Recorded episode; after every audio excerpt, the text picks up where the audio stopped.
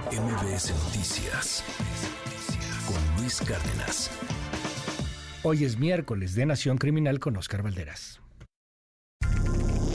12 días después del hallazgo de los cuerpos de ocho jóvenes jaliscienses que trabajaban en un call center del cártel Jalisco Nueva Generación, un correo electrónico llegó a mi bandeja de entrada. Venía de una dirección desechable con un título irresistible para un periodista. Mi experiencia en un call center del crimen. El remitente se presentó como Daniel de 27 años y oriundo del Salto Jalisco. Agobiado por las noticias, quería contar su historia a cambio de anonimato. Acepté porque en 14 años de experiencia cubriendo estos temas, a veces ocultar la identidad de las personas es la única forma de llegar a la información. A cambio le dije, debía comprobar que su experiencia era verídica. Daniel aceptó y mandó una imagen de su credencial.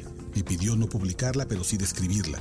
Dijo que decenas de chicos recordarían la cromática de esa vieja identificación laboral. Fondo blanco, franja roja y nombre de la empresa que empieza con C con oficinas en Tlajomulco. Daniel llegó a su nuevo trabajo en 2021 por Internet. El mundo se reabría después de la pandemia y los empleos en call centers se ofertaban como una oportunidad para remontar el tiempo perdido en confinamiento. El salario era atractivo, 6 mil pesos semanales más comisiones. Acudió a la cita, entregó sus documentos personales y recibió una llamada de vuelta. Había sido aceptado en el turno de las 3 de la tarde a las 11 de la noche. En su primer día, notó que el call center estaba dividido. Unos vendían tiempos compartidos en resorts de los que nunca escuchó hablar. Otros vendían préstamos fáciles y sin revisar buro de crédito. Y unos más, inversiones en supuestas nuevas empresas en Estados Unidos y fondos de ahorro con increíbles rendimientos. Con el tiempo sabría que todos eran fraudes. Bastaron unas horas para que Daniel se diera cuenta que no era una empresa normal. El supervisor les obligaba a vender y cobrar con intimidaciones. El estilo, le aseguraron, era agresivo pero legal. Pronto se dio cuenta que no lo era. La información que tenían de los potenciales y ya seguros clientes era excesiva. Tenían copias de credenciales de lector, fotografías de casas y hasta direcciones de colegios de los hijos. Todo se valía con tal de vender y estafar. Los más duros amenazaban con mandar gente armada fuera del domicilio del deudor. Y los nuevos, aún sin la voz endurecida, rogaban a adultos mayores que les dieran sus cuentas bancarias para venderles un plan de retiro o los correrían del trabajo. Cada quien defraudaba como podía, temeroso de una máxima que gritaban los superiores. Déjalo seco o te seco a ti.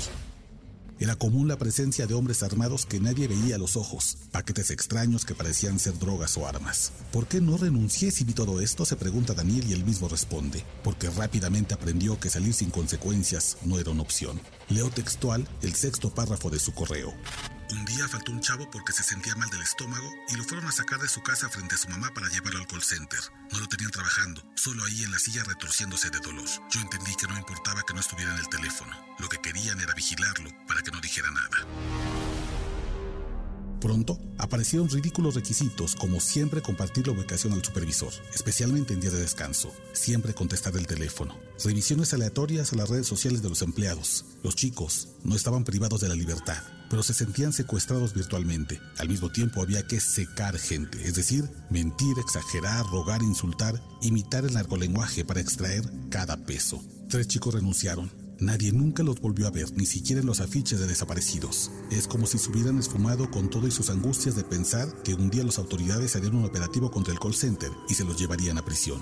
Daniel escapó por un golpe de suerte. En su último día de trabajo notó más nerviosos de lo usual a los supervisores. Sacaban y empacaban cosas con gesto angustiado. Al día siguiente lo entendió. La empresa súbitamente se mudó de edificio. No muebles, no computadoras, no listas con datos de clientes, no última quincena. El tercer piso estaba vacío. Solo dejaron una última advertencia en el WhatsApp de los muchachos. Si dices algo, te seco. Daniel respiró aliviado. Lo mismo otros 50 empleados, que durante meses vivieron angustiados pensando que un día la gente del cártel volvería por ellos. Sobrevivieron de milagro, pero una duda les asalta. ¿A dónde se mudaron sus jefes? ¿Y quiénes están ahora atrapados en otro call center?